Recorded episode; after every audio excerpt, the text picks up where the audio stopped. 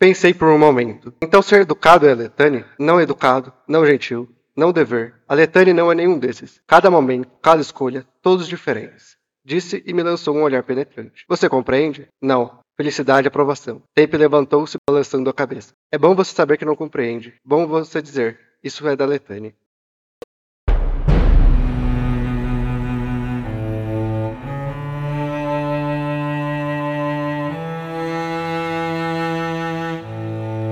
Oi pessoal, vocês estão ouvindo o 74 episódio dos Quatro Cantos, podcast releitura da Crônica do Matador do Rei do Patrick Rothfuss. E no episódio de hoje, que se chama Desfiladeiro, a gente vai comentar os capítulos 86 e 87 do Temor do Sábio. Eu não sou o Arthur Maia, e estão aqui comigo a Rayane Molinário. Oi gente, tudo bem? Quanto tempo, hein? O Rock. Olá senhoras, senhores e senhores! E agora também como nossa nova integrante fixa aqui, né? A Daphne Mendes. Olá, pessoas. Deixar nosso muito, muito bem-vinda pra Daphne. Muito obrigada pelo convite, gente. Nada, a gente que agradece. Mais uma membra nova aí, bem-vinda. É, pois é, mais um pra completar a agenda, aí, né? Isso, é, a Daphne, menos episódio. a Daphne é, já era uma das apoiadoras nossas, né? E também sempre participou bastante, né? interagiu bastante com a gente. Sim, sim. E sempre fez colocações muito boas que a gente ficava, nossa, seria ótimo, né? Se ela participasse. E aí agora finalmente a gente teve a oportunidade de ter ela aqui com a gente. Então, muito obrigada, a gente te agradece, Daphne, por ter aceitado.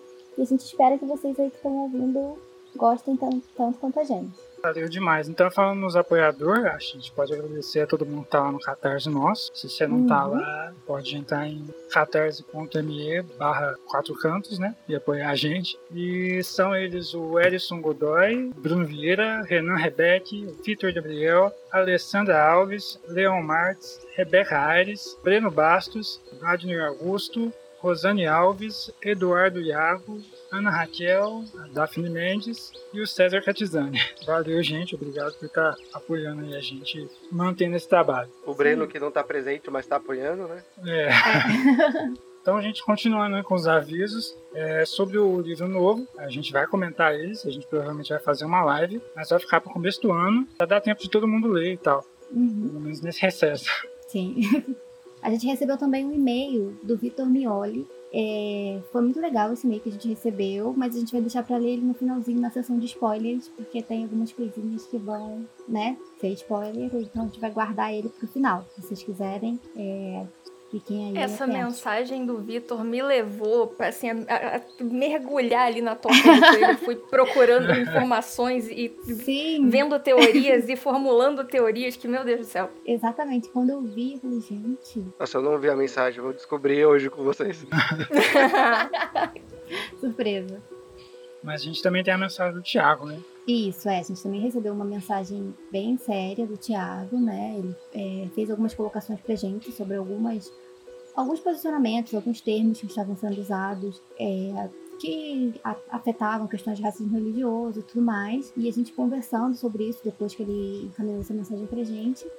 A gente optou em fazer uma retratação pública. Vocês vão ouvir aí uma mensagem O Breno foi quem fez os comentários que o Thiago apontou que foram problemáticos no episódio 71 e 72. E o Breno gravou uma mensagem lendo a mensagem do Thiago e é, com as suas desculpas. Isso aí, aí vocês vão ouvir agora, né, essa mensagem. A gente pede um pouquinho de paciência de vocês, porque dada a situação, a gente é, achou que seria realmente válido colocar aqui esse, esse- isso que trouxe pra gente, até porque se vocês observarem outras situações desse tipo, vocês se sintam também né, à vontade para trazer isso pra gente, pra gente fazer a nossa própria retratação e ver onde estamos errando. E é isso aí, aí vocês podem escutar agora. Olá pessoal, aqui quem fala é o Breno. Eu gostaria de falar com vocês sobre um tema muito sério. É, ler uma mensagem dos nossos seguidores aqui e depois me retratar sobre o, ocorrido, né? É, eu vou ler aqui a mensagem do nosso seguidor, o Thiago Caires. A mensagem é o seguinte: Boa noite pessoal. Espero que vocês não demorem muito para ler essa mensagem, pois se trata de um assunto muito sério. Desde a adesão do novo membro de vocês do podcast, no caso eu, né? No capítulo 71, temos visto os comentários dotados de racismo religioso e não tá dando mais para tolerar. Quero dizer que isso não é uma tentativa de cancelamento ou qualquer coisa assim, é uma mensagem para tentar educar e evitar repetições dessa atitude criminosa. Em duas situações, o Breno Bastos teceu comentários preconceituosos contra a macumba, que sabemos ser direcionados para a religião de matriz africana, como Umbanda e Candomblé. No episódio 71, quando dizem ele coletou o cabelo de todo mundo para fazer o voodoo, no caso seriam os bonecos de simpatia. Eu, né? Ele respondeu para fazer macumba. E no episódio 72, ele reforça novamente que os bonecos são bonecos de macumba. Acho que não preciso me demorar aqui explicando que as pessoas da Umbanda e do Candomblé não fazem bonecos com cabelo humano. Isso não faz parte da nossa religião. E esses comentários só reforçam estereótipos que causam muitos sofrimentos ao povo de religiões de matriz africana combina até mesmo em situações como temos visto cada vez mais de, pessoas destruindo ou incendiando terreiros. Acho que vocês, por serem todos do sudestino ou sulistas, talvez não tenham contato com o povo dessas religiões, mas os convido a pesquisar e entender quais são as religiões que são religiões de amor e de paz. Espero que essa mensagem ajude vocês a entender a gravidade da questão e os incentive a se educar no assunto, evitando assim situações ruins principalmente ao Breno, que é quem vem falando esses absurdos. Obrigado. É, primeiro de tudo, eu gostaria de me desculpar com você, Thiago, com todos os ouvintes né, do podcast, pelas minhas palavras. É, minhas brincadeiras foram de mau gosto e quando eu entrei no podcast foi para falar de um livro que eu amo, né, de uma história que me inspirou bastante, que é basicamente o meu livro favorito de história, né? E eu queria incentivar mais pessoas a participar e entrar nesse mundo de, de magia, né, e não afastá-las. Minhas atitudes foram imprudentes, né, e todas as pessoas, independente de religião e crença, são bem-vindas aqui. E daqui para frente eu vou redobrar a atenção para evitar que isso se repita, velho. É, e é isso, né? Fica aqui a minha mensagem e que isso não se repita mais, né? Até mais, pessoal. Essa foi a mensagem que recebemos e gostaríamos de novamente pedir desculpas, né, não só ao Tiago como a todos vocês pela nossa postura e informar que devido a isso, os dois últimos episódios eles vão estar sendo reeditados e lançados novamente. Então, muito provavelmente vocês vão ver aí os episódios vindo de novo no, nas plataformas e esse é o motivo, tá bem? É, e a revisão daqui para frente vai ser mais cuidadosa para evitar esse ou qualquer outro tipo de preconceito. Exato. É, a gente começa com o capítulo 86, a estrada destroçada, que continua na, na mata e tal, e naquela... A gente acabou de passar no interlúdio, né, na verdade. E eles estão ali na fogueira para mais, mais uma vez aquela dinâmica de contar a história. Então, eu vou falar ali que pô, é difícil ele não saber nenhuma história, mais por ele ser ali na rua e tal, mas que é raro quando acontece isso e que essa é uma das vezes.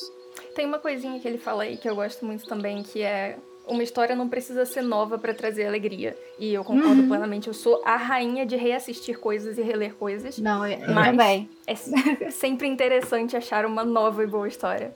Sim. Sim, sim é, eu queria trazer uma outra coisinha que é quem vai contar essa história é a Esp. E ela diz que a mãe dela contou para ela cem vezes, sempre do mesmo jeito, e por isso ela passou vários dias pensando em como contar palavra por palavra, lembrando de todos os detalhes para poder comprar, contar. E aí uma pergunta que eu tava ouvindo o episódio hoje das meninas do, da pequena vizinhança, e elas uhum. fizeram a pergunta: quem será que é a mãe da Esp para conhecer essa história que vai ser tão importante, que a gente sabe que tem várias teorias sobre ela e que os Edenahu não conhecem, que o Kvothe que conhece tantas histórias não conhece. Mas é, é só a questão, é só, é só a pergunta mesmo, porque é a Lua? é só a pergunta mesmo, a resposta eu não tenho. Ela é a própria a resposta que menos tem, né, nesse livro. Ah, é. Aí, no, no, final das contas, a, a mãe da Esp é o Jax.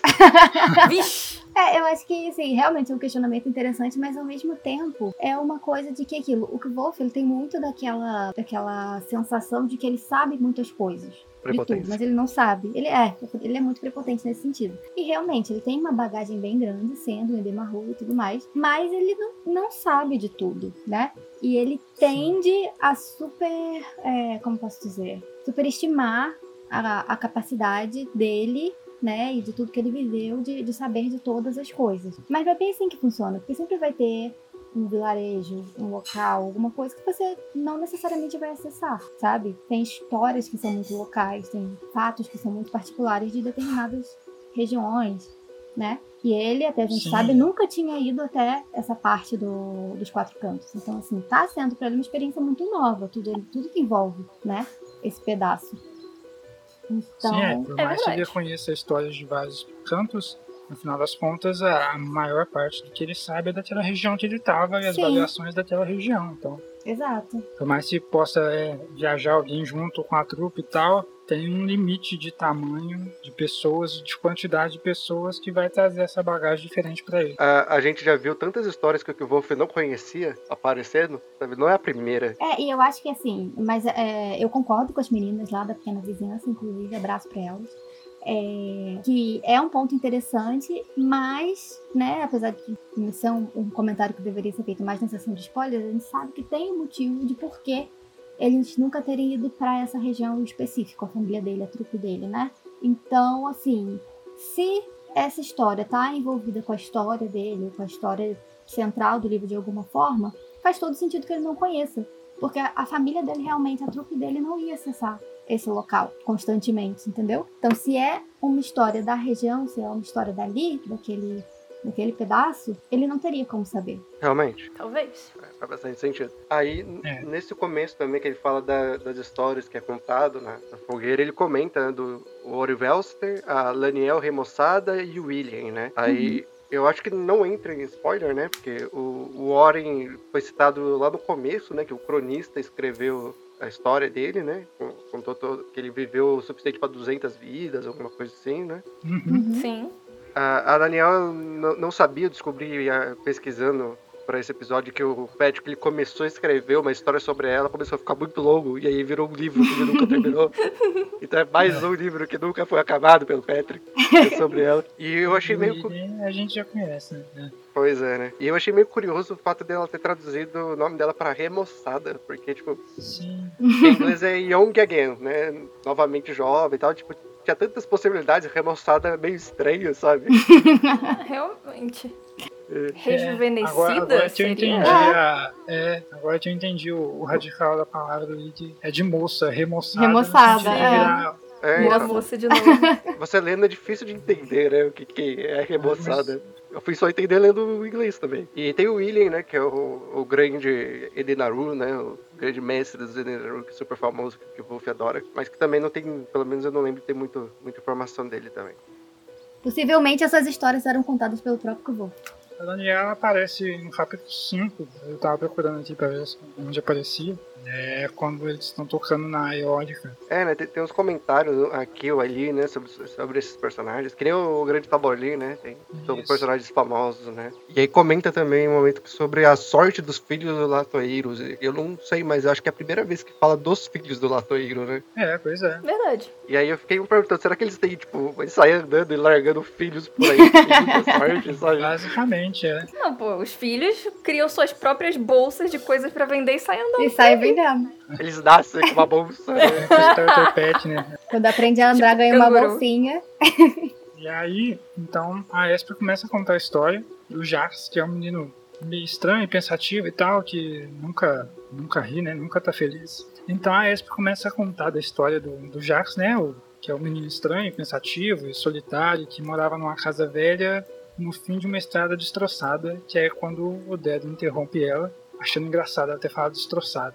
E que é uma coisa que eu fiquei meio encucado também, tipo, por que que escolheu essa palavra em específico, né? Em vez, tipo, em ruínas, quebrado, né? Tipo, É, então, em inglês, é a broken house e broken road. É, então. O Dedan pergunta, como você... O que que é isso? O que que é uma estrada destroçada? Ou então, o que que é uma broken road? E como vocês imaginam isso? É engraçado porque, assim, na tradução, ela escolheu Casa Velha, né? Casa velha no fim de uma estrada destroçada. É, e destroçada. Então, tipo assim. Então o problema não é a casa, é. A palavra destroçada pra mim quer dizer muito mais do que só quebrado, né? Tipo, Pois é, É, Quando tipo, eu imagino broken road, uma estrada quebrada, eu imagino que, tipo, tinha uma estrada e agora tem, sei lá, um abismo no meio. Ela foi quebrada em dois e não dá pra atravessar de um lado pro outro. E quando eu É. imagino uma estrada destroçada, eu imagino ela tão acidentada que não dá pra passar uma carroça e uma pessoa não vai evitar andar porque machuca o pé, sabe? É, inclusive, no decorrer da história, né? Quando o latoeiro vai lá, chega na cidade, até comenta isso. Tipo, ele nunca tinha visto um latoeiro, nunca tinha tido contato, porque ninguém chegava até lá. Como que esse chegou, a gente não sabe, mas ele chegou. Mas tipo de um iFood, né? Não teria chegado, porque ele é azarado também, Eric. Ele, Sim. ele é um menino que as coisas que ele pedia não dava certo. O que eu acho interessante do- da história do Jax também é que como ela já começa assim, a gente fica, tipo, ele meio que não tem origem, né? Ele mora naquela casa quebrada, em ruínas, sozinho, no final dessa estrada, ele não tem pai, não tem mãe.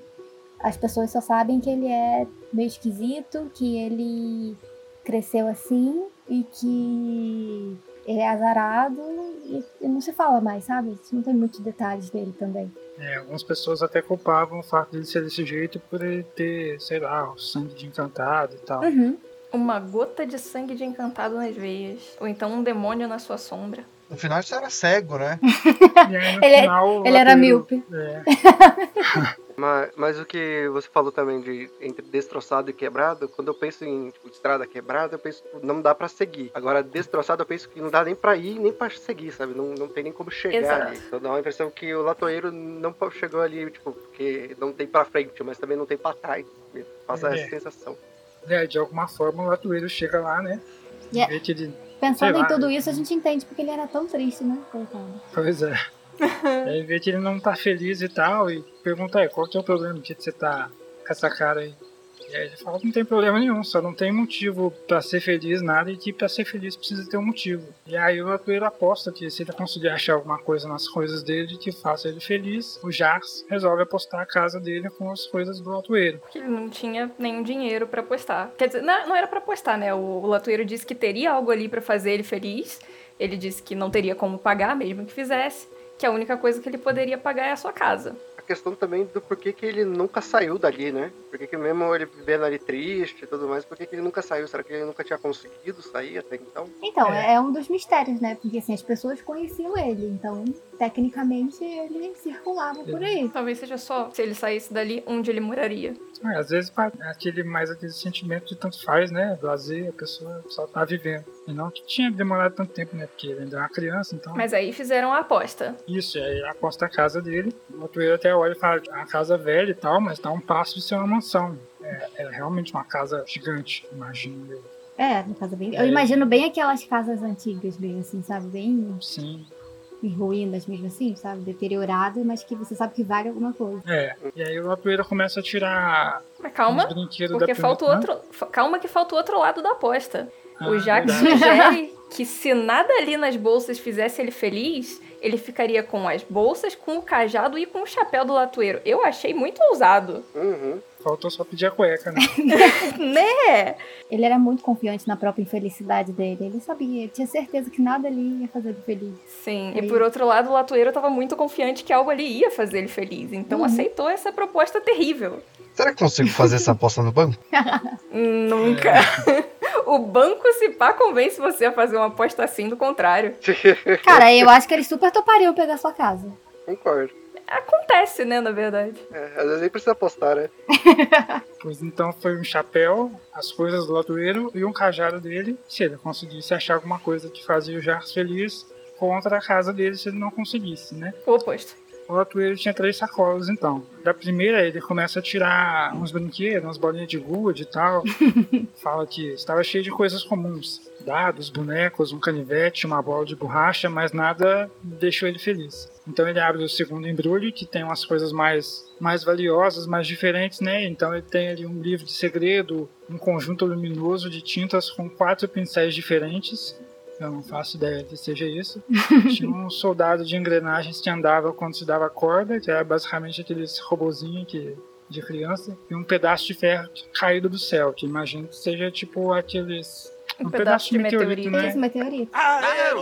E aí ele fala que isso continuou pelo dia inteiro e até tarde da noite. E aí o Latoeiro começou a ficar preocupado, porque ele já não tava achando mais coisa pra, pra apostar, né? Ia ter que abrir a última bolsa dele, que só tinha três coisas muito valiosas, que ele só mostrava para os clientes mais ricos, e que cada uma valia mais do que aquela mansão ali. Quem mandou Pois apostar, né?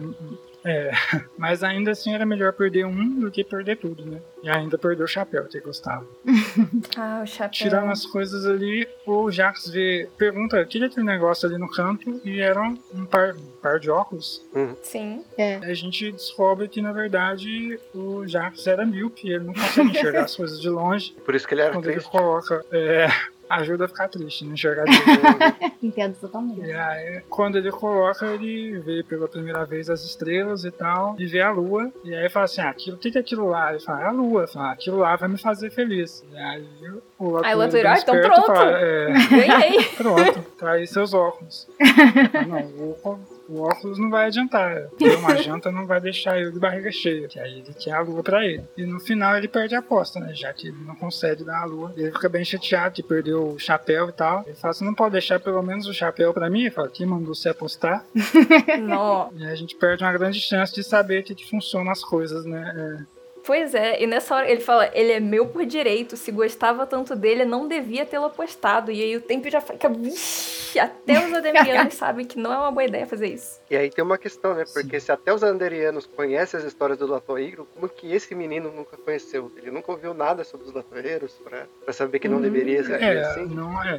Pois é. Ou será que só não se importava? Ele já era muito azarado, então ele achou que um azarzinho a mais ou menos não ia fazer É, diferença. que tinha de triste e tinha de grosso também, né? Aí foi por isso que ele ficava tanto sozinho.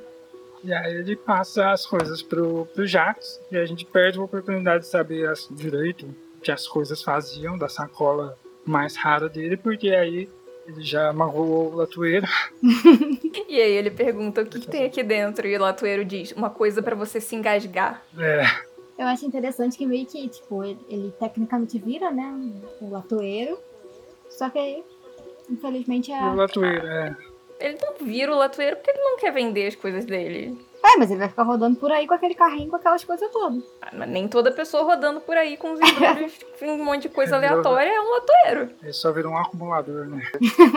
Realmente. É, virou só um, um mochileiro mesmo. Uhum, mochileiro. Abriu um canal no YouTube, né? em busca da lua. Foi. Seu motorhome Cara, seria, saiu. seria um nome bem legal pra um canal, não vou mentir não. Uma versão baseada no mundo moderno dessa história podia dar. Quiser ir pe- procurar a lua, fica aí a dica. A gente para agora no- nesse. A história interrompida, a gente para nesse ponto crítico. Não, mas calma. E aí a Esp diz que o Jax começou a andar dia após dia atrás da lua, sem parar. E aí é que o Dedan interrompe, comparando a situação É. deles atualmente. É, exatamente. E aí a gente tem uma troca de cena ali, fica sem saber o que acontece com a história, e ela fica irritada de toda hora ele tá interrompendo alguma coisa, tá fazendo algum barulho, bufando e tal, e ele fica indignado que é, todo mundo pode falar, menos eu. Ele fala até, até o Mudo entrou na conversa, citando o tempo. Tadinho, o tempo só deu uma reagidinha, nem falou Pois é. nada. É verdade, né? Mas enfim, aí o Paul cansa daquilo ali e fala: se você tem uma ideia melhor de como encontrar os bandidos, vamos discutir que nem adulto. Pois é, no Tio Dedan fala, você nem é adulto, né? É um moleque. Não deve isso. ter nem pelo nos bagos. e aí o tempo corta a atenção perguntando o que que é. Não, antes o, o Paul falar, se o Maer soubesse como os seus Sim, bagos são verdade. cabeludos, ele teria escolhido você como líder. Pois Aí é, o tempo tem interrompe. Que aí pergunta o que que é, e aí todo mundo fica meio, quando aquela situação inesperada no meio da briga, ele pergunta por que que o Maer, que é bagos peludos. É, né? O Dedan explica, né, o que é, e aí É. o Tempo Ele não pergunta. explica, né? Ele fala, é aquilo. Ele mostra, é, faz Como É. assim você não sabe? É, Com um gesto bem explícito. um gesto assim. É, ele não mostra o dele, né, felizmente. Não, o gesto, Ele pô, não é? faz- Eita, ele eita, faz eita. tipo, é, ele Aí faz tipo Michael demais. Jackson. né? É. Ele dá uma Michael Jackson ali. E aí quebra aquela atenção e eles começam a rir, a- ao ponto de passar a raiva ali e tal. E aí o Wolf pergunta, não, o Wolf? O Dedan perguntou se ele podia voltar, se ela podia voltar a contar a história.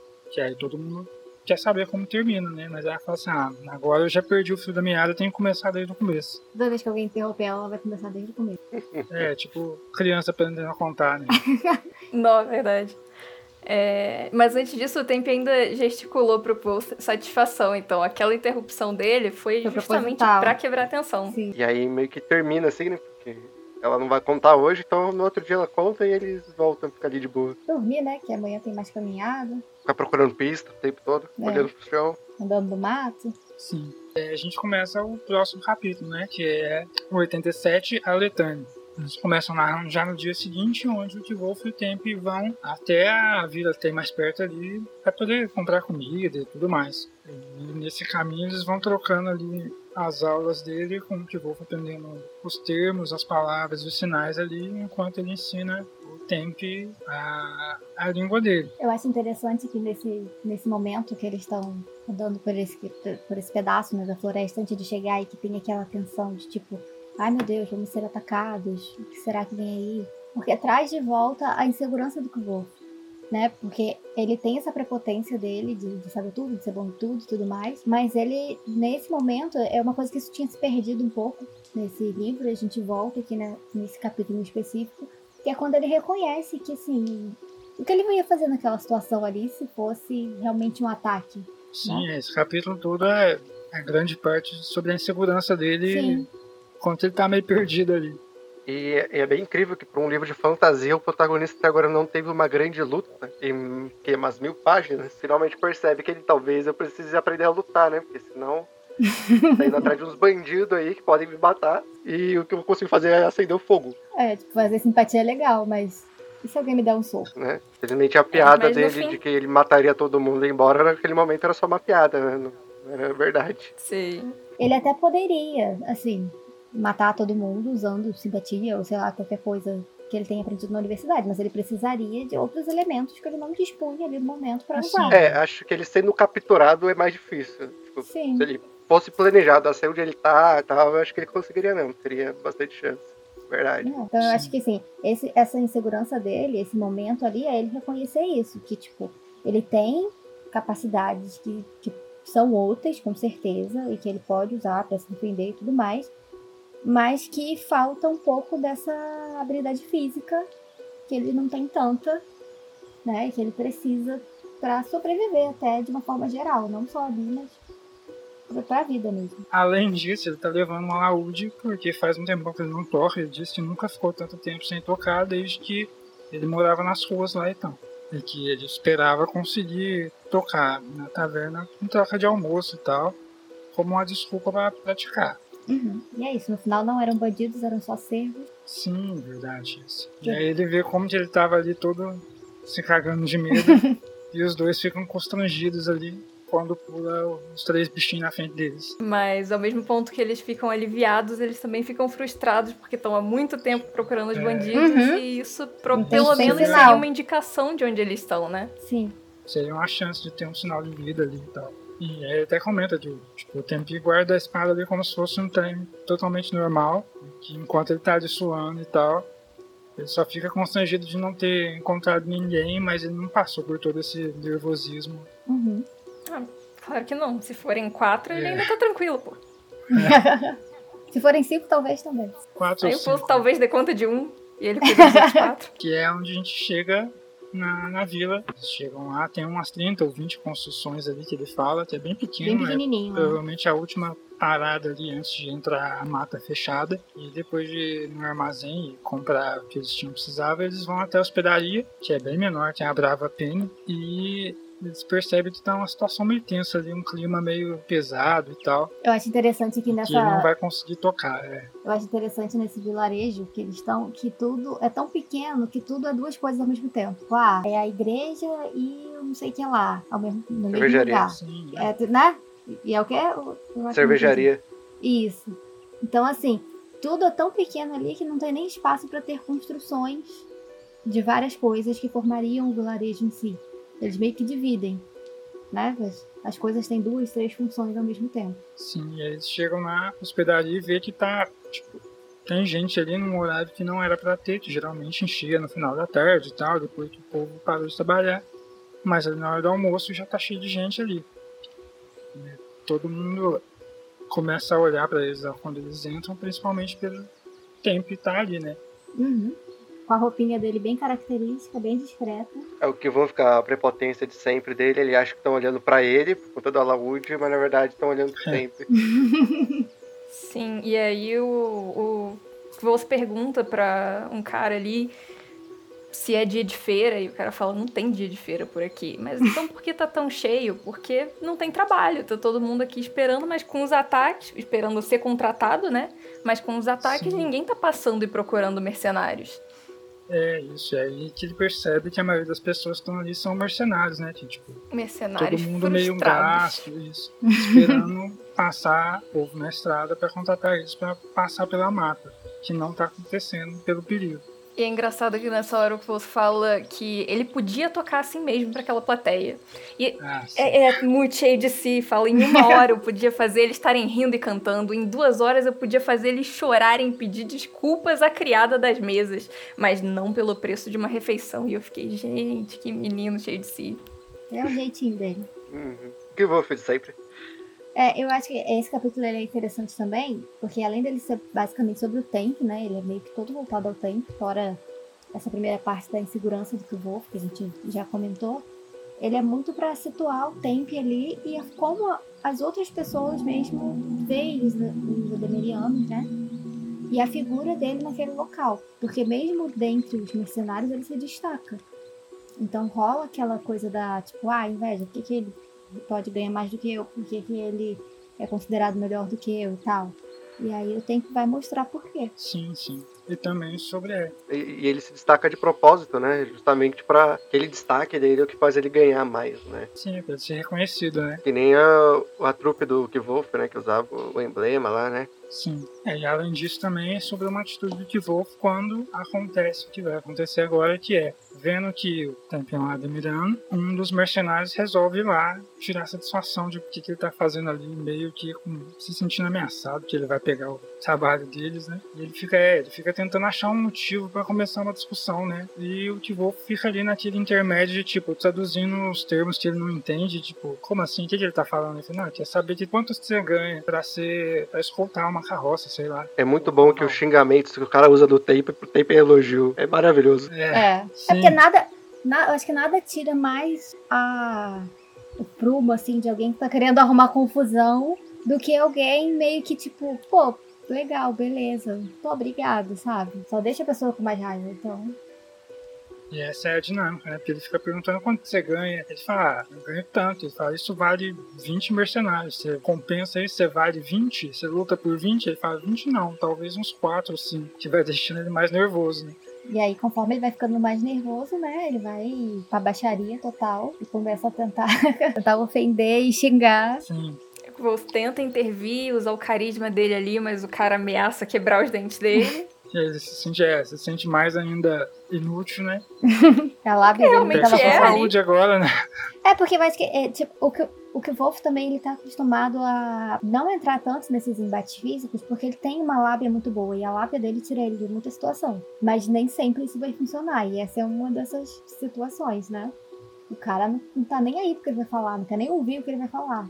O assunto nem é com ele, sabe? E aí ele fica provocando o tempo, e, né, a ponto dele, tipo, ver que não, não vai adiantar, ele só provocar, ele xinga a mãe, tipo, É, diz que a mãe do Temp é uma puta, e aí ele pergunta pro Kvolse o que é isso. O Kvolse diz que homens pagam pra fazer sexo com ela, né? E o Temp agradece, o que deixa o cara ainda mais bravo, mais pé da vida. E aí o Temp fica: esse cara tá querendo comprar sexo comigo ou ele tá querendo briga? Essa parte é Que muito é boa. muito boa essa frase. é ótimo. E aí eu tipo, tenho quase certeza que ele tá querendo briga. É, e aí o tempo fica indignado, que tipo, então por que você tá falando tanto, né? Tipo, vocês daqui só ficam Vocês falando, falam falando e tal. muito. E todo esse diálogo, essa parte, ficou muito me parecendo um filme onde o, o Temp é o, sei lá, o Jack Chan. Que sempre tem uns umas Uhum. cenas do- dos filmes do Jack Chan que é desse jeito. Olha só. É muito um filme dos anos 2000 isso. Correr ou bater em Crosson. É isso. Real. É a hora do Rush, né? E aí o cara fica tipo, ah, então vamos, vamos brigar então. Aí ele chama os, os amigos dele, né? Você não é vale por cinco? Então vamos lá por cinco. Aí chama os dois caras É, e ele fica enfatizando, tipo, ah, vai lá, chama quantas mulheres você quiser. É, Que, e tipo, o cara, pro cara é mais uma ofensa, mas pro tempo não é. exato, Porque pra ele. gente- pra ele é tipo, chama quantas pessoas mais fortes que você tiver. E nem a gente entende muito quando você tá lendo de primeira vez. Você fica assim, tipo. Tá, você lê essa parte, sabe que vai ter ação, mas você não entende muito o que o tempo tá falando. Numa releitura Sim. ou quando você chega mais pra frente que você vai entender. Né? Toda essa reação dele nesse capítulo é, é explicada só bem mais pra frente. E aí ele chama os, os comparsas dele, né? Os, os companheiros lá. Um fala que tava bêbado demais, vai passar a briga. Deixa pra outro dia. E que já viu a Demrianos lutando. É, Ele fala que ele tá muito bêbado, mas não bêbado bastante pra lutar contra um Anderiano. Sim. Eu tô tentando só achar a parte que. Que quando ele vê a mulher, o que, que ele fala? Ah, ele fala que só uma mulher pode trazer todos que você tiver. E aí ela fala, vai mostrar como que uma mulher luta, alguma coisa assim. É, fala, seu galinho valentão. Chama ele de covarde. É, tipo, só uma mulher pode trazer mais de uma. É engraçado ele fica perguntando pro Wolf, é, é a primeira vez que eu brigo num bar, como é que começa? Quem bate primeiro? Quem? Qual que são as regras? eu? É. É, inclusive o Wolf fala, né, que tipo, é, agora ele fala mais pra frente, depois da briga. Não, é, é antes de começar mesmo. Que tem toda uma, uma regra implícita ali em brigas de bar que nunca é algo fatal, que é sempre tipo uns socos e tal, no máximo você quebra um dente e tal, que a maioria das pessoas vai separando se acontecer algo muito sério. Mas que de vez em quando dava as coisas, as coisas davam errado, você torcia um braço, quebrava uma perna, sei lá. Ainda Mas mais mesmo ali assim que... ele tá. É, Ainda mais ali que eles são estranhos e que tá todo mundo bravo com o é- Temp. Uhum. Mas, Não tem chance das pessoas separarem. mas antes de começar a briga, o Temp fala pro Kvothe uma coisa que em português ficou fique de olho na minha retaguarda. Uhum. Em inglês isso é watch my back, que literalmente significa olhe minhas Olha as costas. Uhum. Mas que, que, que é uma expressão idiomática que significa cuida da minha retaguarda, me cobre. E aí você pensou, nossa, ele já tá usando expressões idiomáticas, ele tá ficando bom mesmo no Aturano. E pensa que, ele tá, que, que o tempo espera que ele cuide da retaguarda mesmo, né? E aí ele Mas. fica mais nervoso ainda, tipo, o que, que eu vou fazer se sobrar pra mim, né? Uhum. Uhum, e aí ele vai lá e pega, deixa a faca pronta debaixo da mesa pra caso precisar fazer alguma coisa, que é a única coisa que ele pode fazer. É, mas aí já começa a briga, né? E aí começa a briga e até o que vou É. fica, meu Deus. Aí começa a briga e aí acaba a briga, né? Porque não tem É. briga. Não é uma acaba briga. os malucos numa porrada só. Então eu acho Vou que talvez que, tipo, 20 seja um bom número, sei. É, pra esses caras, assim. Ele fala que foi mais rápido que ele conseguiu descrever aqui. Que o cara tentou dar uma cabeçada nele, mas já saiu meio caído e tal. Ele a- derruba os outros dois fácil. E aí aquele cara que resolveu não brigar fala: se você quiser continuar chutando ele, aí, ninguém vai te culpar, porque o cara é meio babaca. Tempo não faz. É, não, ele pensa um bocado, como se ele olha pra baixo como se pensasse, mas fala, ah, melhor não. E aí ele vem perguntar pro Wolf se ele tinha prestado atenção. É, e o que eu acho interessante é que, tipo, depois dessa briga toda, o Wolf meio que fala que o clima ficou ok, né? Agora ficou todo mundo tranquilo, suave, acabou a tensão. É, ninguém mais vai comprar a briga. É. O cara merece o dinheiro de 20 mercenários mesmo. É. Uhum. O pessoal ficou tipo, hum, legal isso aí. E aí todo mundo foi ver sua vida. Não, beleza, então é isso. Então vamos beber mais uma rodada, né? Já acabou. E aí ele pergunta: Você ficou de olho na minha retaguarda? Perguntando se ele tinha prestado atenção. Ele fala: Você ficou com as Nas costas, costas eretas. dele. Isso. Ele fala: Pois é, isso você tá errando na Tietã. E aí vem o momento de tensão. E aí, quando ele tá. É, exatamente. Quando ele tá falando isso, ele vê que o Wolf tá segurando a faca escondida debaixo da mesa e faz aquele ar de desaprovação. Ele é franze o senho, né? Que é uma coisa que o Wolf nunca viu ele fazer e que fica ameaçador na- na- no rosto impassível de um Ademriano. É, ele faz até a cara do meme do The Rock, né? É, ele fala que ele ficou mais, mais é, castigado com, com essa reação do tempo do que todas as vezes que ele foi pro, pro chifre lá no julgamento da universidade, né? Então, daí a gente vê como que foi pesado pra ele. É que é diferente, né? Você levar uma repreensão de alguém que você se importa do que sofrer na mão de alguém que você não se importa, né? Por mais que ah, do que seja físico e, e excruciante, né? Ainda assim. E aí a gente passa pra eles voltando, onde finalmente o Temp aborda sobre a Letânia. Que aí ele até pergunta, ó, acho que a gente precisa conversar disso. E o Wolf fica meio, será que eu devo perguntar e tal? Porque da última vez que eu perguntei não foi lá essas coisas. E começa toda a volta de tentar explicar o que que é, sem ele conseguir falar o idioma totalmente. Ele até fala, né? Já é difícil falar no, na língua dele, na língua que ele mal sabe, é mais difícil ainda. Uhum. E começa todo uma, um vai e vem de perguntas e respostas, comparando com coisas e fazendo figuras de linguagem para entender o que é a Letânia. E o que é, Letânia? Não sei. Ela é. É tipo, é como se fosse meio tipo uma ética, né, de vida, sei lá, tipo assim. Sim, Então, é um Um tipo código moral. É, um código moral, uma filosofia É. que eles seguem. Ele já começa essa pergunta e resposta e vê que não tá indo muito longe. Ele pergunta o que, que você sabe da Letânia. Que aí ele começa a falar: ah, o povo fala que é um superpoder, basicamente. Sim, que os Ademirianos guardam as palavras dentro de si, usam ela como lenha na fogueira e se tornam imbatíveis. O que eu vou tinha falado numa aula do, do Elodin, né? Como esse livro. Sim, nossa, é verdade. Mas aí o tempo falou, isso aí é maluquice. Se você é meu líder, você não pode acreditar que nesse tipo de bobeira. O que eu acho interessante disso também é que, assim, a reação do, do Temp e do Kvolf é, tipo, o Kvolf ele julga muito as pessoas por causa de crença popular, por acreditar em coisas absurdas, assim, entre aspas, do que os outros falam. Mesmo ele sabendo que coisas muito absurdas acontecem, ele ainda tem esse julgamento, esse pré-julgamento muito grande pra cima de, das outras pessoas.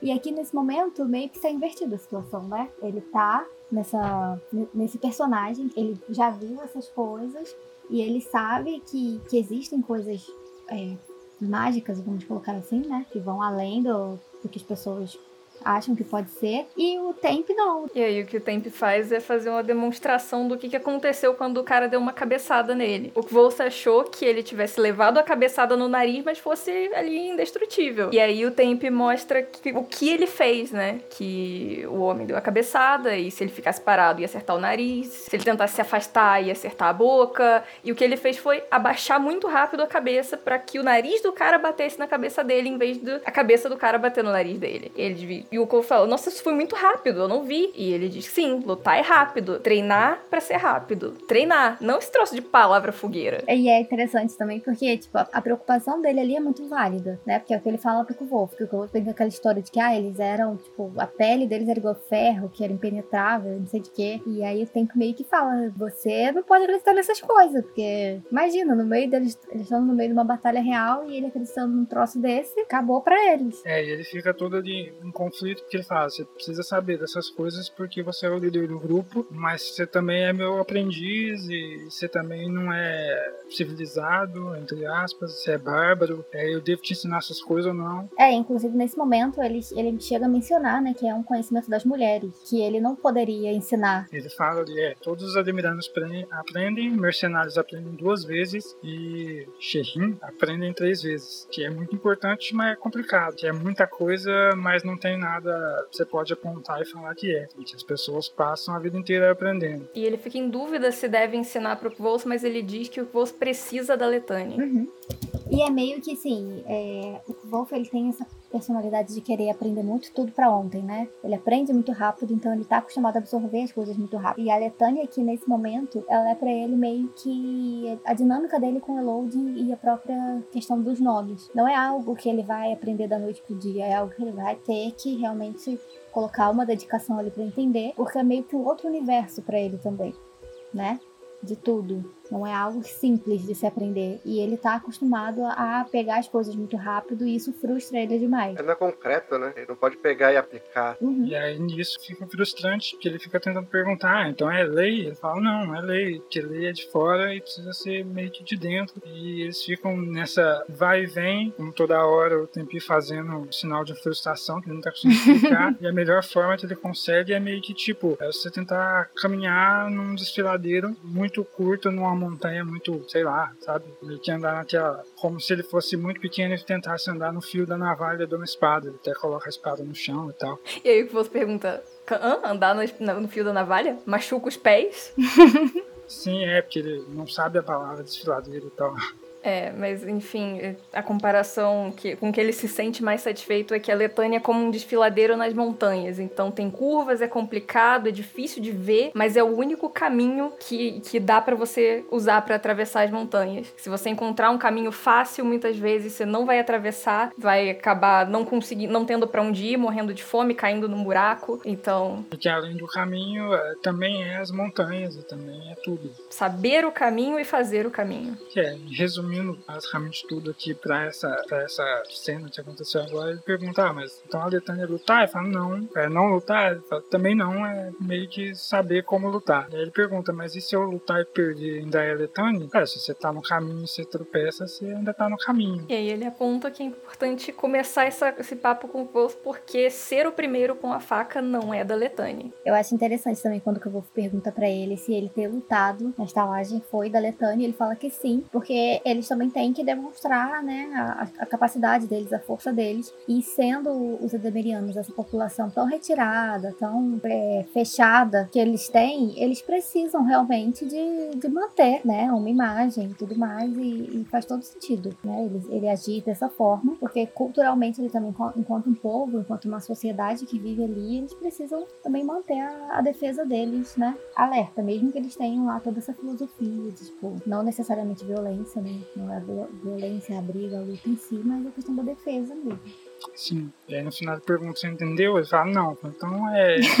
Tá nem ele entendeu e nem a gente. E é sobre isso. E aí acaba o capítulo. Saber que não compreende, dizer que não compreende também é da Letânia. Tem muita gente que precisa aprender isso. Sim. Dizer não sei, tá ok, não precisa ter opinião sobre tudo. É, uh, eu não vou falar muito porque eu li bem pouco e eu lembro menos ainda, mas me, me lembra bastante o, o, budismo zen voltado para a luta marcial. Sim, é tudo inspirado nessa visão ocidental da, de todo qualquer filosofia e religião, as coisas orientais, no sentido de tipo, é, é a visão, sei lá, tô imaginando aqui do Patrick da época dele que ele tinha, do que ele consumia e recebia, sei lá, de filmes e tal, de tudo que vinha, que fazia referência a isso. Não é exato e tal, e acabou sendo representado nisso, como é em muitas obras de ficção, quando você vai ter algum, sei lá, personagem oriental, personagem tem visivelmente de fora do conceito genérico ali de europeu e tal, vai ter esse conhecimento oculto, que também é a filosofia, que também luta. É, mas assim, não é totalmente ficção, porque é, isso é muito. Isso é enfeitado na ficção, mas essa coisa da, da relação entre artes marciais e filosofias ou religiões é muito muito forte no Oriente. E, é, inclusive, isso, isso é uma dificuldade minha. Eu pratico Kung Fu, eu pratico a parte mais externa, que é o boxe, de realmente lutar. Eu pratico um que é mais médio, que é, é, é bem tradicional, então você aprende movimentações mais tradicionais que não se usa em luta, geralmente no MMA você não vai ver. Usa armas, que são coisas que a gente não usa no, no dia a dia. E, mas também tem a parte mais interna, por exemplo, o Tai Chi Chuan é algo mais voltado para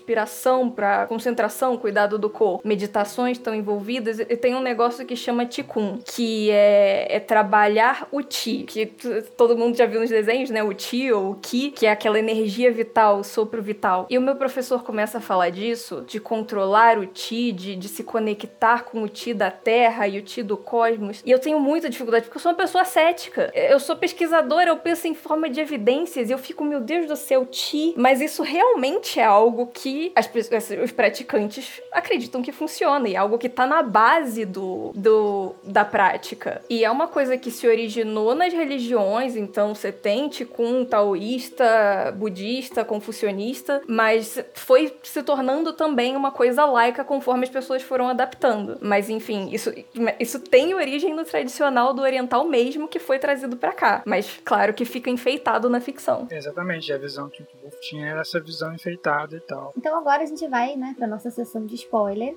Se vocês não terminaram de ler O Nome do Vento, nem Temor do Sábio, nem Árvore Reluzente, nem A Música do Silêncio, nem o livro novo do Bate aí, Hold, Hold Come to Be. Todos os contos que tiverem entrevista, se vocês não querem saber qualquer possibilidade de spoiler, vocês parem de ouvir aqui, depois vocês voltam. E agora a gente vai para nossa sessão de spoiler. Do capítulo 86, vocês têm alguma coisa? Eu fui ver aquele. O Morto não tá aqui, eu fui ver aquela. Esqueci o nome, mas que, que é uma autora que também analisa o nome do bem. Assim, que ela tem um, um blog com a releitura, né? Eu não lembro o nome também. Eu também esqueci o nome. Mas aí eu dei uma olhada. Aí tem duas coisas que, eu achei interessante. Um que ela fala que ela acha interessante o fato da igreja lá combinado com a cervejaria. E aí ela se pergunta se a igreja de Ellen fabricaria cervejas. E se ela fabricasse cerveja, a cerveja Brandon seria uma delas. Bota essa pulga aí dessa possibilidade. É, o, o nome da, da menina é Joe Walton. Um abraço pra Joe. Do, da história do Jars aí. Da história do Jars, acho que. É, a gente pode deixar pra falar mais depois, ela vai aparecer de verdade. Mas eu acho que a única coisa que eu tenho pra ressaltar aí, que eu não tinha parado pra pensar ainda, é quando ele dá ênfase na casa dele, que é a casa velha, mas é um passo de ser uma mansão, como é, sei lá, um vilarejo pequeno, se é uma mansão, mesmo estando destruída, será se ele é nobre? É, eu acho que é mais, o, o, que pega mais na história dele é justamente aquilo que eu falei lá no, no comecinho, que ele não tem meio que origem, sabe? A gente não sabe Sim, quem é, são os pais dele. a gente não sabe quem são os pais É, dele. tipo, porque tal, ele morava nessa vivia lá. casa. É, porque ele morava nessa casa sozinho, uma criança. E aí a parte do, sei lá, do destroçado é porque mataram os pais dele. Foi o Chandriano que foi lá e acabou com tudo, tipo no casamento lá. Acho que não, porque o, o Jax, sendo o Jax, veio antes do Chandriano. Mas Uhum. é, eu tenho comentários de spoiler com isso, mas a gente tem que ler a mensagem do Vitor. Eu acho que seria uma boa trazer ela, Uhum. porque eu acho que inclusive seria legal dividir a mensagem dele em duas partes, porque a primeira ele fala falas do futuro de quando Wolf vai estar no Ademre, é, sobre os costumes do Ademre, dos Ademrianos, comentando as coisas que vocês estavam criticando nele antiga- antes nos outros capítulos. Inclusive acho que vocês dois não, mas outras pessoas aí ficaram criticando. Eu acho não. É, eu também tenho os dois episódios que eu não dou minhas carinhas por aqui. É, mas. Ah, eu participei das Teve- críticas do Andere, sim. Não gosto muito disso. Olha só, viu? O e-mail do Vitor, que ele colocou até um, um título que eu achei maravilhoso. Canções de Poder e Especulações, contém spoilers, avisou já pra gente. Aí ele mandou. Olá, me chamo Vitor Mioli, tenho 21 anos, mas posso ter 22 no momento que estiver sendo lido. E realmente já tem, porque foi dia 24 do 11, aniversário dele. Feliz aniversário, Vitor. Feliz Parabéns. aniversário. Parabéns.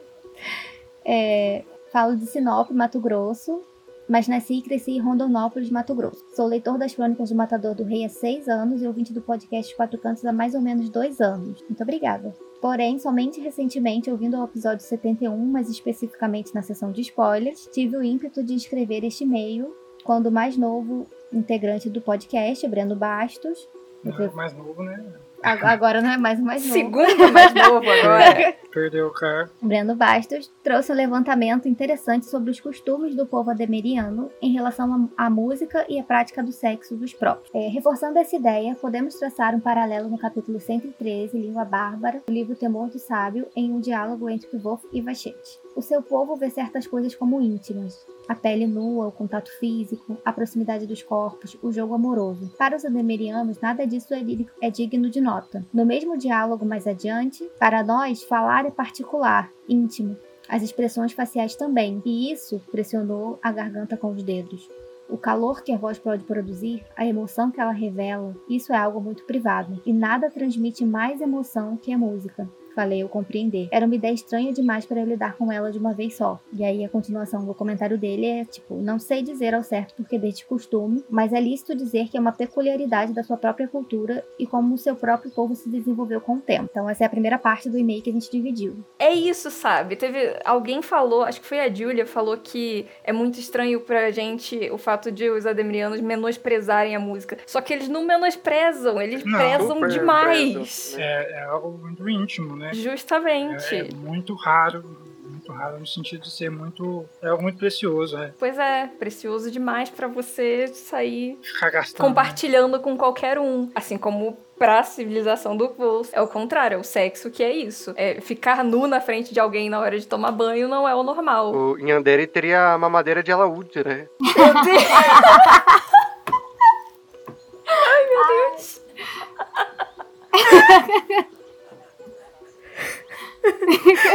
Não, muito bom. Deus, isso foi excelente. Mas o paralelo realmente é o mais, mais óbvio. Tanto que realmente sexo lá pra eles é qualquer coisa. É algo extremamente natural. Agora a música eles não acham tão natural assim. Eles acham, na real, super, né? Super privado. Eu tô morrendo com a mamadeira de alaúde. Vai ter que ser a arte quando chegar no, chegar no capítulo. A arte do episódio tem que ser essa. Ai, céus. Meu Deus do céu. Não, fiquei até com calor. E aí, Rayane, você tem algo a dizer sobre essa parte que você leu? Então, assim, eu achei muito interessante, né, essa, essa questão do que eles têm com a voz. Eu nunca tinha me atentado pra isso também. E realmente, quando a gente canta, a música ela traz muita emoção, né? É, a poesia também, mas o que eu vou falar é tão anti-poesia, anti poemas que eu acho que ele discordaria. Eu tenho um problema com poesia. Eu não consigo entender poesia. Se eu leio, se, se tá musicado, se tem ritmo, quando eu, se eu leio a letra de uma música sem ouvir o ritmo, eu fico, hã, o que que isso tá dizendo? Se eu ouço com o ritmo, eu entendo. Eu também. Eu não sei porquê. Eu sou meio wolf nesse sentido. É assim, eu não entendo nem as palavras. Parece que baralha as palavras e vira uma coisa só. Sim. Pessoalmente também, se tiver muita literação ou assonância, tipo, vocês já assistiram um V de Vingança? Tem a cena Ah, que eu vejo esse... mas aquele monólogo monólogo dele é muito bom. eu não consigo entender nada. Tipo, se eu não parar ele pausadamente, pra mim ficar Vá, vim, vou, vai, vá, vá, vim, vá, vá, vim, vá, A primeira vez que eu ouvi, eu tava tentando começar a assistir filmes sem legenda, filmes em inglês sem legenda. Uhum. E, e pra mim foi isso aí, foi. Não, e eu acho interessante assim também que a gente vê que o, quando a gente for ver os ladamerianos mais pra frente, a gente vai ver que eles realmente têm uma, um desprendimento muito grande com questões físicas, né? De, de corpo, assim. Então eles têm mesmo mais essa filosofia deles, da Letane e tudo. Ela é uma coisa realmente íntima. E a voz, né? as- As palavras, assim, os sentimentos, você externar isso, é realmente algo às vezes muito mais íntimo do que um toque, né? Uma relação em si. Então, continuando aqui o e-mail, né? A segunda parte foi Porém, algo muito interessante acontece em um capítulo mais adiante, de número 128, nome o capítulo. É, descartando as partes óbvias, porque é o assunto para futuros episódios, Sherrin conta uma história dos Ademirianos da antiguidade que se inicia assim, aí a citação do capítulo. Houve certa vez um grande reino povoado por grandes pessoas. Não eram ademerianos, eram o que Ademre antes de nos tornarmos nós mesmos. Mas naquela época, eles eram eles, mulheres e homens belos e fortes. Cantavam canções de poder e lutavam tão bem quanto o Odem. Esse povo tinha um grande império cujo nome foi esquecido. Não é importante, pois o império caiu e desde então a terra despedaçou-se e o céu se modificou. E aí acaba a citação. E ele continuou, né, na- explicando no e-mail dele. Então, sim, o antigo povo ademeriano cantava e cantava canções de poder. O que isso significa? Duas opções. Eram prostitutos ou tinham algum tipo de poder em seus cantos, algo parecido com uma nomeação, talvez, ou canções de glória de seu povo. Não sei, mas como um povo que em sua origem praticava o canto e na atualidade é quase como um tabu. Estranho, talvez seja doidura da minha cabeça, mas é quase certo que os músicos ademerianos da atualidade não possuem esse tipo de poder, poder entre aspas, tá, gente? E aí ele con- concluiu, né? Não sei muito bem o que concluir dessa especulação, mas é certo que pode ajudar um pouco a entender o povo ademeriano e quem sabe apaziguar a aversão de alguns com essa parte do livro. Esse aqui foi um shade pro Arthur. Mas o problema dele não é com essa parte. Sem passar pano pro Pet, porque também acho que não funcionou muito bem uma linguagem de sinais em palavras dentro de um livro. Aí ele botou PS, tirei essas conclusões sozinho sem consultar o Reddit ou outra fonte, apenas muitas releituras e anos de aguardo para o terceiro livro. PS2, acho que pode ser interessante que vocês contassem um pouco do background de vocês, o que fazem, onde são, por exemplo, né? Acho justo até porque eu escuto vocês há muito tempo e conheço apenas os nomes. Então a gente vai fazer isso, a gente vai fazer uma breve biografia nossa também. A gente pode fazer no início de um episódio, né? Sim, ou fazendo a live e tal. Mas assim, a gente precisa se organizar pra estar todo mundo junto num dia pra gente fazer isso, né? Pra não ficar uma coisa muito quebrada, espaçada. Mas a gente vai se organizar sim. Só que agora voltando à parte do, do e-mail, né? Da teoria dele aí.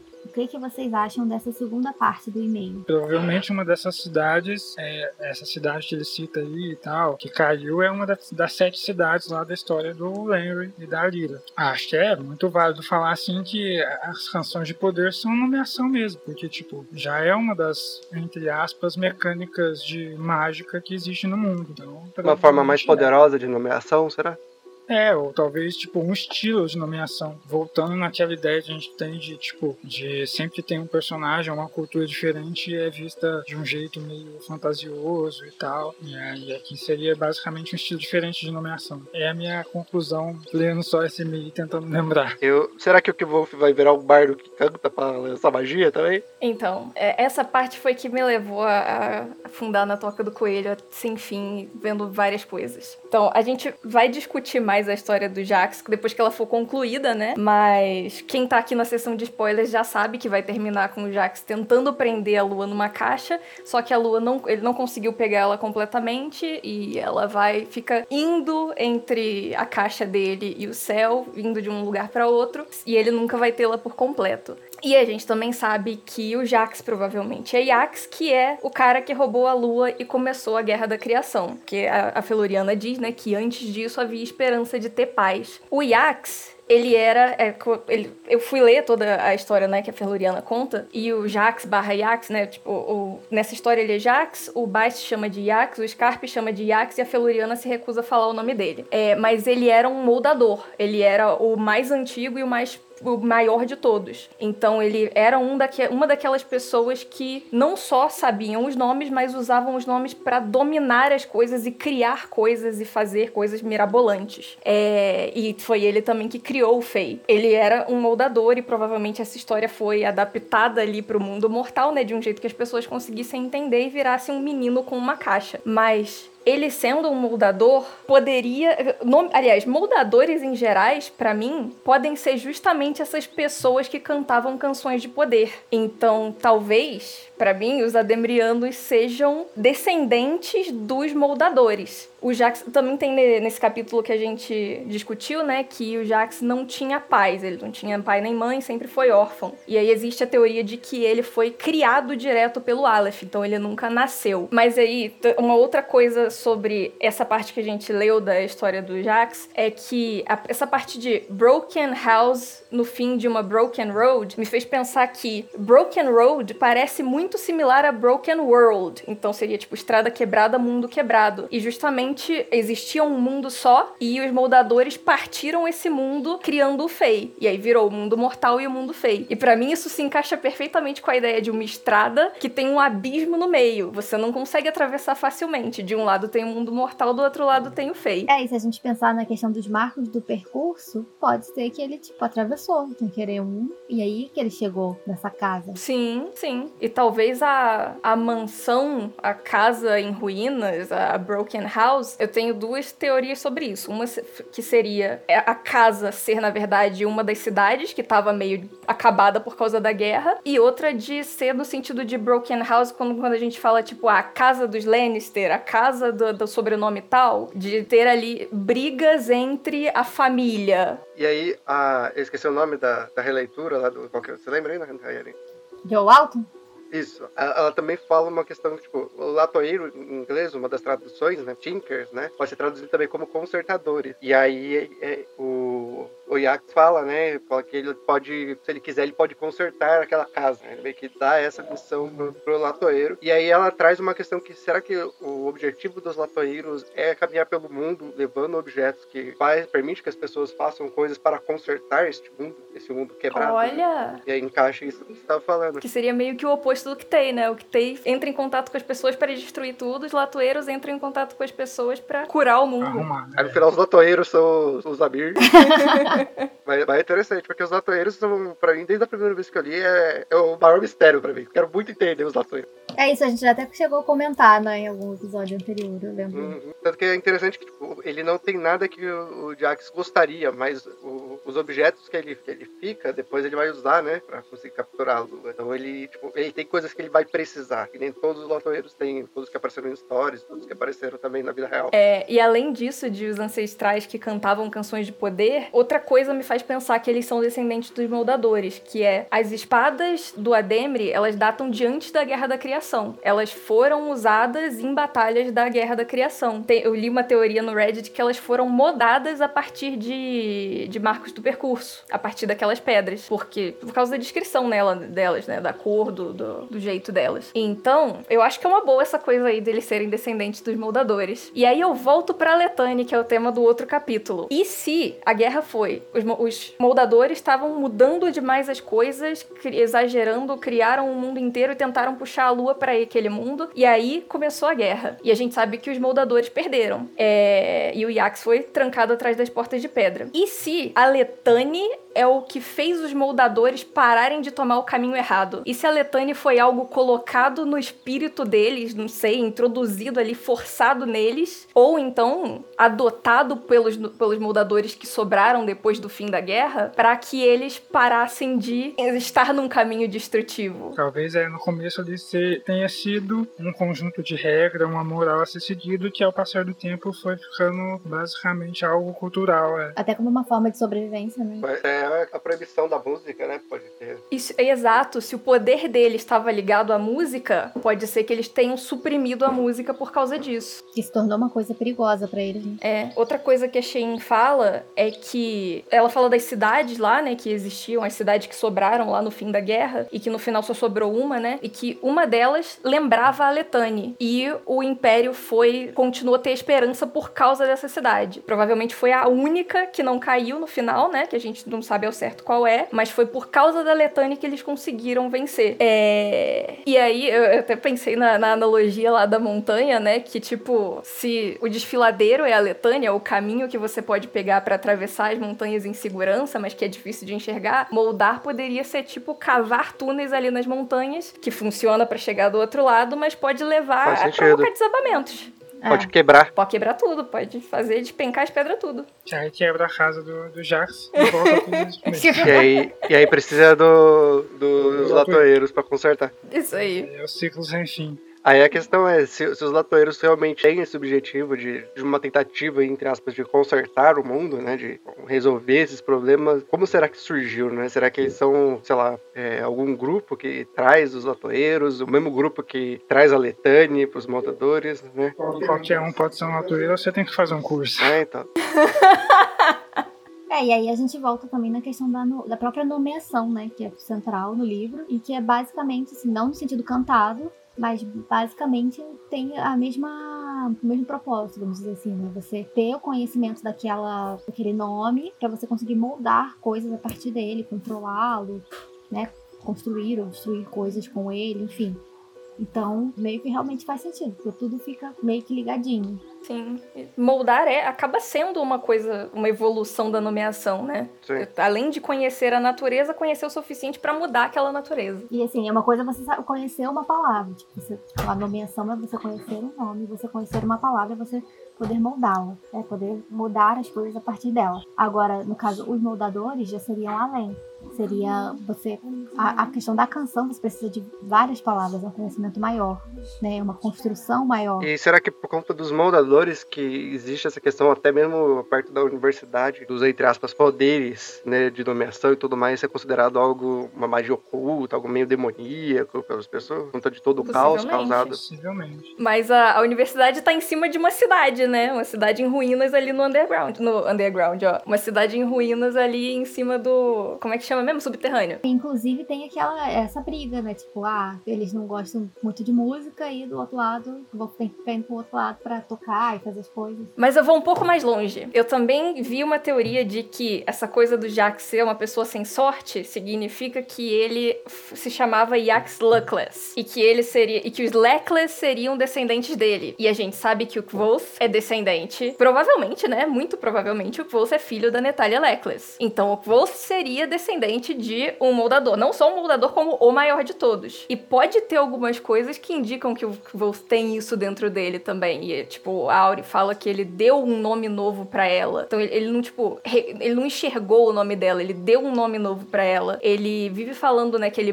consegue moldar a emoção das pessoas com a música. Ah, tá- a gente teve aquela parte ali que ele falava, ah, eu conseguiria fazer esse povo que tá frustrado e irritado aí ficar chorando. Pensei, tá, arrogante, mas pode também ser uma, um lembrete pra gente de que ele consegue moldar as emoções das pessoas. A Feloriana descreve os olhos do, do Yax como olhos sombrios e mutáveis. E o Kvothe tem essa coisa do olho ficar mudando de cor. E aí eu pergunto outra coisa. Então, pode ser que o Kvothe tenha a Letane dentro de si por causa disso? Porque ele é descendente de moldadores? Então, porque o, o Temp enxerga que ele precisa e depois disso ele aprende aquela coisa, né, de entrar num estado em que ele consegue responder perguntas sobre a Letane e a Vachette fala, tipo, ele tá roubando as respostas para aquelas perguntas de dentro de si, mas que ele tem aquilo ali dentro dele, ainda que ele não entenda o que é ou como funciona. E aí, outra coisa ainda, ele é descendente, ele pode ser descendente de moldadores e ele pode ser descendente de Ilien, que era um Edenahu. E aí você juntou al- algo ali da Letane com alguém que foi o maior cantor de todos os tempos. E aí pode ter algo aí entre juntar canção e essa habilidade dentro de si com algo que vai vir a moldar, e isso pode estar relacionado à habilidade dele de nomear. Porque sim, a gente sabe, né?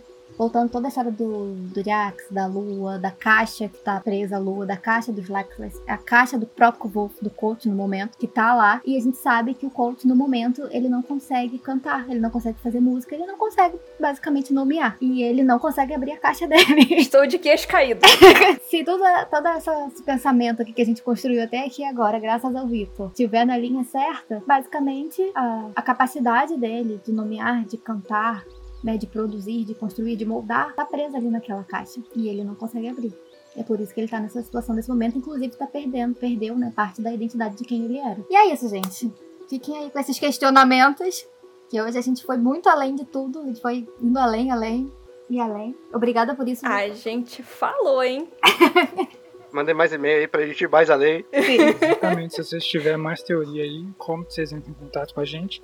Então, se vocês quiserem entrar em contato com a gente para mandar mais teorias dessa ou para discutir essa mesma teoria e além do além do além, vocês podem mandar um e-mail pra gente, igual o Vitor fez lá no podcast osquatrocantos.gmail.com. Podem entrar em contato pelo Facebook também, a página é Os Quatro Cantos, e aí lá tem o link pro grupo também, caso vocês queiram participar. No Twitter, que é arroba os numeral cantos, e no Instagram, que é podcast os quatro numeral cantos. Então, podcast Twitter por quatro em numeral e no resto é tudo por extenso. A gente sempre fica muito feliz quando a gente tem algum retorno de vocês, seja positivo, seja por uma teoria, como é o caso do Vitor, seja como foi também no caso do Tiago, né, que sinalizou pra gente uma questão problemática que a gente estava, né, reproduzindo. O que vocês puderem, assim, entrar em contato e dar um retorno pra gente, a gente sempre agradece, a gente fica muito feliz de verdade. E é isso, obrigada por terem escutado a gente até aqui. E a gente volta em breve com o episódio 75, onde a gente vai discutir os capítulos 88 e 89 do Temor do Sábio. Até mais, gente. Tchau, Falou. gente, Até. até o próximo.